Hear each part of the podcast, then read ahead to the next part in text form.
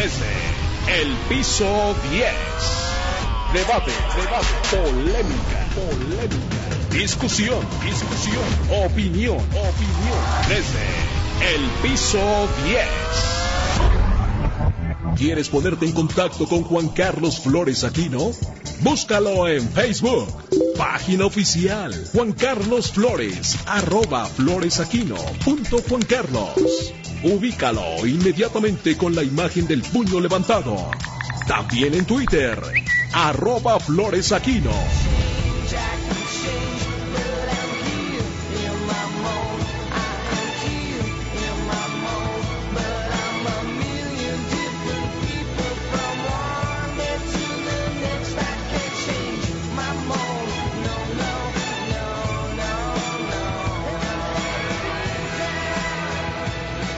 Bienvenidos desde el piso 10, les saluda con mucho gusto Juan Carlos Flores Aquino, gerente operativo de ABC Radio, Organización Electoral Mexicana.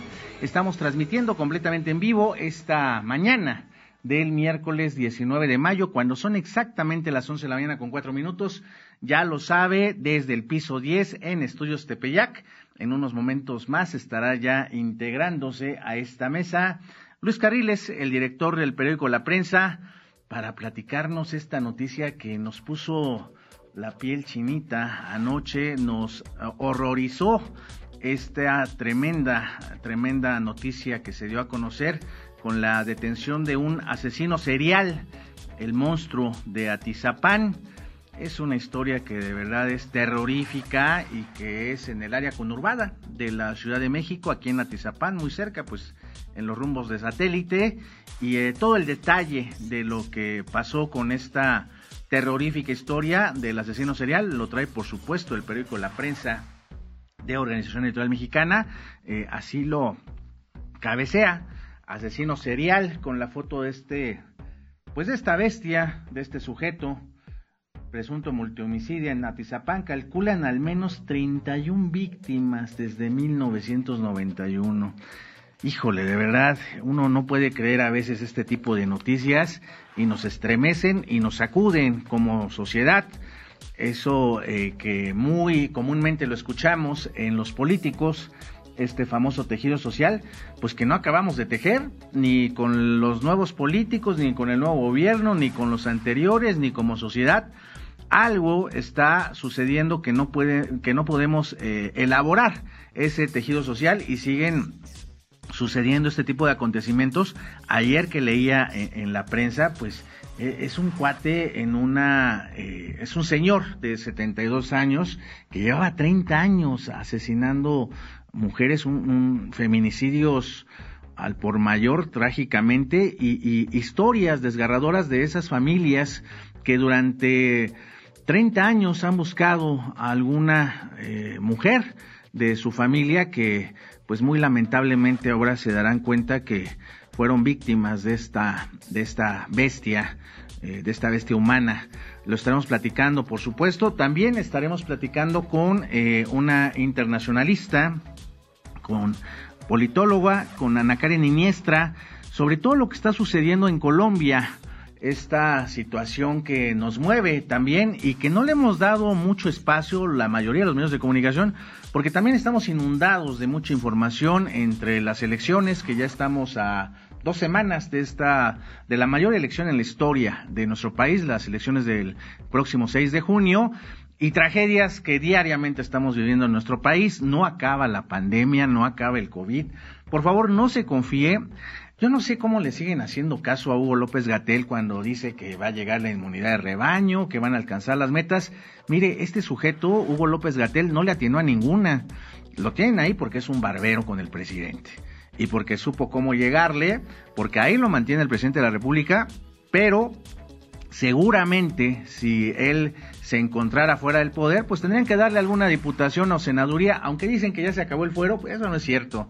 Lo estamos viendo, vean nada más lo que pasó ahora con Tamaulipas, con otros gobiernos, con este delincuente violador de Morena, este violador de, jóvenes que todavía no lo han metido a la cárcel y sigue con fuero. Entonces, siempre que le vengan a contar esas situaciones de que ya no existe el fuero, que ya eh, estamos en, un país distinto, pues no es cierto porque siguen estas situaciones de no creerse. Este diputado eh, de nombre de apellido Huerta, de Puebla, que además se quería reelegir, se quería postular nuevamente para ser diputado federal, lo agarraron ahí, literalmente cámaras de video, eh, eh, las imágenes no mienten, y un adolescente de 15 años, imagínense este sujeto violador, diputado de Morena, que, que no lo quieran ocultar, y ahí sigue con fuero, entonces que no le vengan a decir que eh, que, no hay fuero porque sí lo hay. Y lo mismo sucede con el gobernador, eh, que hay toda una polémica en Tamaulipas y estamos viendo también otros casos. Entonces, tenemos muchas noticias, pero sin duda eh, hay temas internacionales que nos han conmovido, como lo ha sido la pandemia en, en India, que fue de verdad, también desgarrador esas imágenes que vimos apenas hace un par de semanas y que siguen sufriendo en India por todos estos muertos por el COVID. El otro asunto que por supuesto más adelante estaremos también em, dándole a conocer en los distintos espacios de ABC Radio que tiene que ver con eh, Palestina y con Israel, que también las imágenes que nos llegan diariamente son también muy difíciles de describir por esta situación de, décadas entre Palestina e Israel, pero más cerca a nuestro país, digamos con una idiosincrasia similar, Colombia. Colombia que pues en avión está a seis horas, ¿no? Entonces estamos muy cerca de Colombia y es importante que sepamos qué está sucediendo y por eso me da mucho gusto saludar Ana Karen Iniestra, ella es internacionalista y analista política. ¿Cómo estás, eh, Ana Karen? Bienvenida nuevamente desde el piso Muy bien, muchas gracias por invitarme otra vez. Estoy muy contenta de estar con ustedes. Feliz de estar aquí, pero también consternada por las noticias que vamos a platicar hoy, sobre todo por el tema de este feminicidio en Atizapán. Y, y, ojalá podamos analizar más a fondo el por qué el Estado de México es un punto, un hervidero de de presuntos feminicidas. Es terrible lo que está sucediendo, eh, creo que todo el país, Ana Karen, pero bueno, particularmente ahora en Atizapán y para todas las personas que nos están escuchando en toda la República Mexicana, que, que, de repente, pues así como pareciera de lejos, escuchamos qué está pasando en Colombia, por qué nos hablan de Colombia. Me gustaría mucho que nos explicaras inicialmente, Ana Karen, qué es lo que está sucediendo, en este país tan cercano a México y que también de repente nos llegan imágenes de una represión en las calles terrible, pero nos gustaría mucho saber el fondo de lo que está pasando realmente allá en Colombia. Claro, hay una buena y una mala noticia, vamos a tratar de explicarlo con peras y con manzanas. Empecemos un poco con el contexto. A ver, primero lo primero, ante el golpazo que ha sido la pandemia para, para el mundo entero, pero también para la economía colombiana, el presidente Iván Duque decidió echar toda la carne al asador y arriesgar un poco el capital político que aún le quedaba, si es que así lo consideran, para aprobar una polémica eh, reforma fiscal.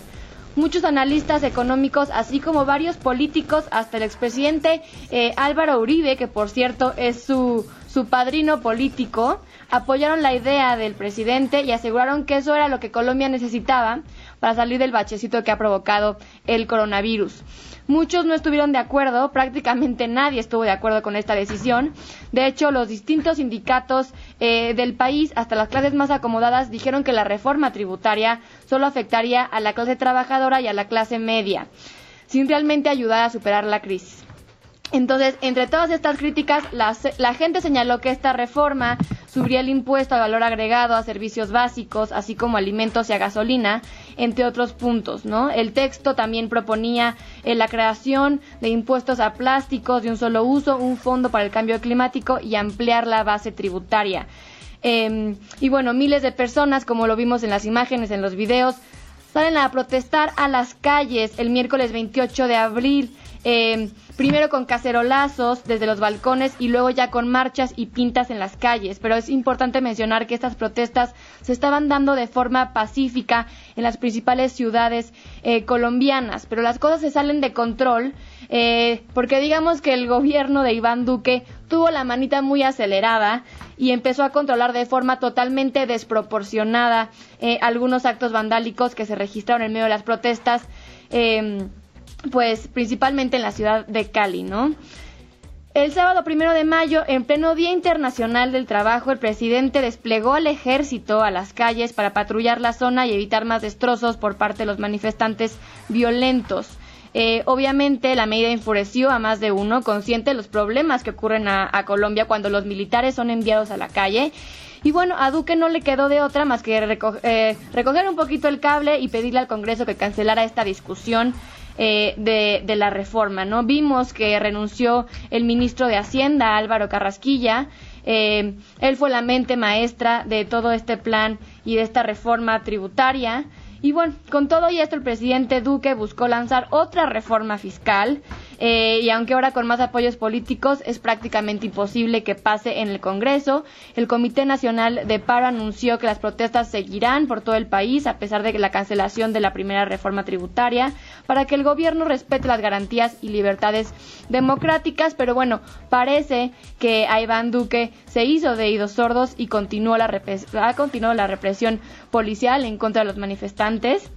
Eh, de hecho, hay una organización importante que se llama Temblores.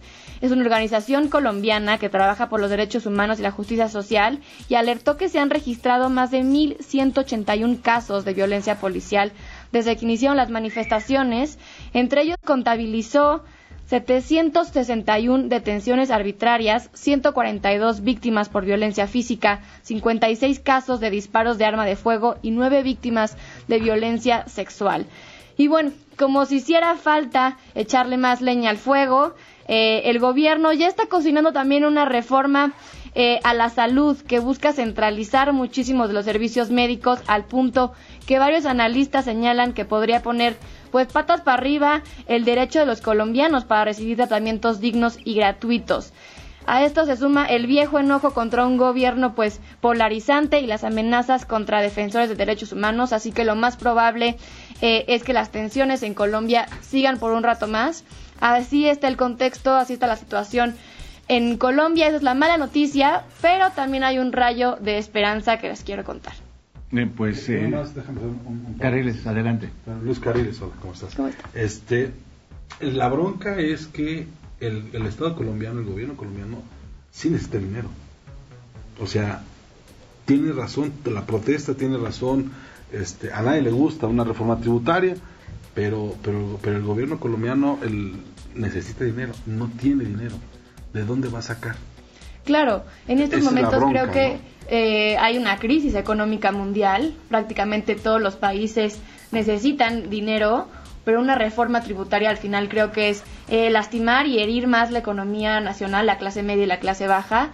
Eh, me parece que el gobierno de Colombia tendría que acceder a un préstamo o apostar a otro tipo de, de medidas que los puedan sacar del hoyo, pero pero no afectando a las clases pues menos favorecidas del país. Ese es el asunto, esa es la parte, esa es la parte cruel de esto, que, que la cobija no alcanza para todos. Al final del día vamos a ver, no es una economía pequeña, ojo, Colombia no es una economía este del tamaño de la Centroamérica, es una, es una, es una economía grande. Sí, que debe una ser economía, la cuarta o quinta debe ser, debe ser Brasil, Chile, México, Colombia. Argentina quizás, ¿no? Uh, los argentinos yo tengo mis dudas sobre el tamaño de su economía, pero, pero, pero el asunto es que si es un Estado que necesita dinero, si es un Estado que ha tenido problemas porque creo que su última gran reforma ha en los noventas. Sí, por ejemplo, ahorita se me vino a la mente México. De ninguna manera pongo a México como líder o ejemplo eh, del manejo de la pandemia y de cómo ha tratado de rescatar la economía,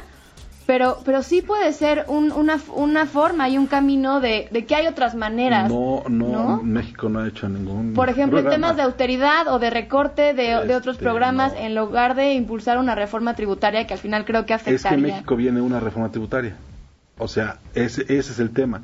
Justo, justo por eso es, es, es importante ver, ver a Colombia en los pasillos de Congreso, en los pasillos de Palacio Nacional, senadores, diputados, el presidente, su grupo cercano, sí están hablando de la posibilidad real de que pasando las elecciones se hagan dos grandes reformas. Una electoral, que tiene que ver con los resultados de cómo van a manejar las cosas después del 6 de junio, se hará o no, eso depende de muchas cosas, pero la otra es fiscal. Sí hay un tema fiscal ahí pendiente que tiene que ver con nuevas medidas tributarias. Ojo, ahora dijo el presidente, no vamos a cobrar más impuestos y le, puso impuesto a Netflix, puso impuesto a todos los servicios digitales. Por ejemplo, en México se han dado pequeños pasitos, digamos, hacia eso. Pero no se ha hecho una gran reforma en este marco. ¿eh? Es eh, que hay una, ¿eh? hay una crisis internacional, sí, sí, global, sin por el COVID, que nos ha afectado a todos, a todos los países. Cada quien ha tomado sus determinadas medidas. Aquí en México creo que se logró amortiguar a pesar de que han quebrado miles de, empresas, aguantó la economía, aguantó la familias que se han quedado sin ingresos, pero aquí el fondo creo que eh, tiene que ser, eh, me parece que es otro, ¿no? Eh, porque me parece que cualquier familia, hablando de Colombia, que, por cierto hay amistades en ese país, eh, tienen el derecho de manifestarse y de mostrar su indignación si le están cobrando impuestos a los plásticos, ¿no? A las botellas de agua, ¿no? Eh, creo que eso e, es, válido en cualquier eh, democracia del mundo, ¿no? la derecha la exigencia la y yo ahí... creo que tiene sí, pero es muy atinada la explicación. Estoy diferenciando pues entre lo que podría ser una medida que tú lo ves desde el punto de vista económico, Carriles, yo lo vería más como un tema de derechos humanos, de democracia, donde pues les han dado una paliza y ha habido muertos, desaparecidos, donde las imágenes son brutales. En México lo que se acabó fueron todos los ¿eh? ahorros. En un contexto. Que ya el plano económico me imagino que es otro y no sé cuál sea la buena noticia que nos quieres dar, Ana Karen. Yo nada más quería preguntarles, porque ahorita eh, me puse a reflexionar ¿Qué hubiera pasado en México si el gobierno de Andrés Manuel López Obrador anunciara esta noticia? Y que en plena pandemia, en plena crisis, eh, con miles y cientos de, desempleados, de empresas que han quebrado, el gobierno anunciara una reforma tributaria al estilo de Colombia. Ah, las elecciones primero. Hay que esperar la que viene. ¿no? O sea, ese es, el tema. Colombia ya pasó su proceso electoral. También es, o sea, es un, es un asunto del calendario político electoral esperemos el 6 de junio, veamos los resultados. En enero, eh, eh, Morena calculaba ganar de 15 gobernaturas de menos 13, de menos 12. Y le han ido bajando. El último dato es, si ganan 8, están Les va bien. O sea, ese ha, sido el, ese, ha sido el desgaste del gobierno. No se ha anunciado nunca en México un plan de, este, de recuperación económica. ¿No? Lo que se ha hecho ha sido gastarse todos los fideicomisos, todos los ahorros y el plan de austeridad pues es relativo. Eh, Más bien es subejercicio, tal vez. Eh, es subejercicio por un lado, pero por otro lado, este, Pemex, a los proveedores de Pemex no les pagan, por ejemplo. Ahí son, ahí son 120 mil millones de pesos, por ejemplo. Ahora, hay también... está en la misma situación, con agua está en la misma situación, el IMSS, el ISTE, todos están como reteniendo. Entonces, es, el tamaño de la economía que está aguantando y por eso la gente comenzó a protestar y el gobierno comenzó a manejar, digo, no sé si te acuerdas, pero el, el, el, naranja de la Ciudad de México fueron, fue naranja 15 tonos, ¿no?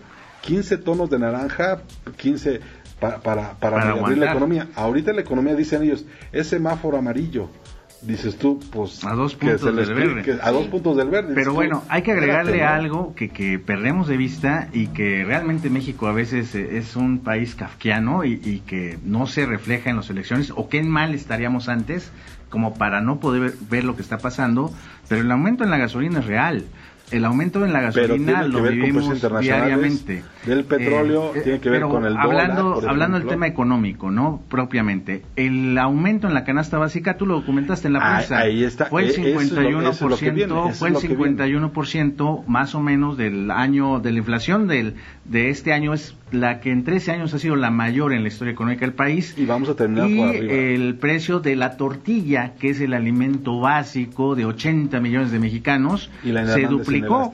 Entonces, esos son productos, el gas, el huevo, la electricidad, todo ha subido.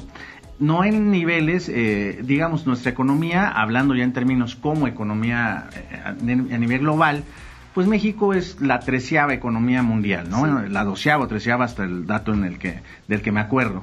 Pero nos permite, nos permite poder ver esa resistencia, a diferencia de Colombia, que venía arrastrando ya crisis de, económicas también por gobiernos también de alternancia, que finalmente son los que le han dado pues en la torre a la economía, ¿no? Yo creo que ahorita lo que dices es muy cierto, Carriles, pasando las elecciones ya veremos, ¿no? Ahorita como que la están aguantando porque aún después de lo del desastre del metro, yo creo que ya le están midiendo seriamente, ¿no?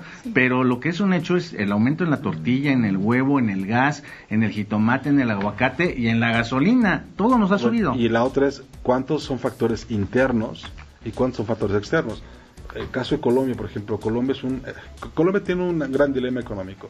Cuando cuando dijo, "Ya no voy a depender del desastre que es el mercado del, del café", dijo, "Voy a ser petrolero", ¿no? Entonces, digo, estamos hablando de una transición de sí, o sea, te, pasaste del desastre del mercado cafetalero al desastre del mercado petrolero que tiene sus picos, ¿no?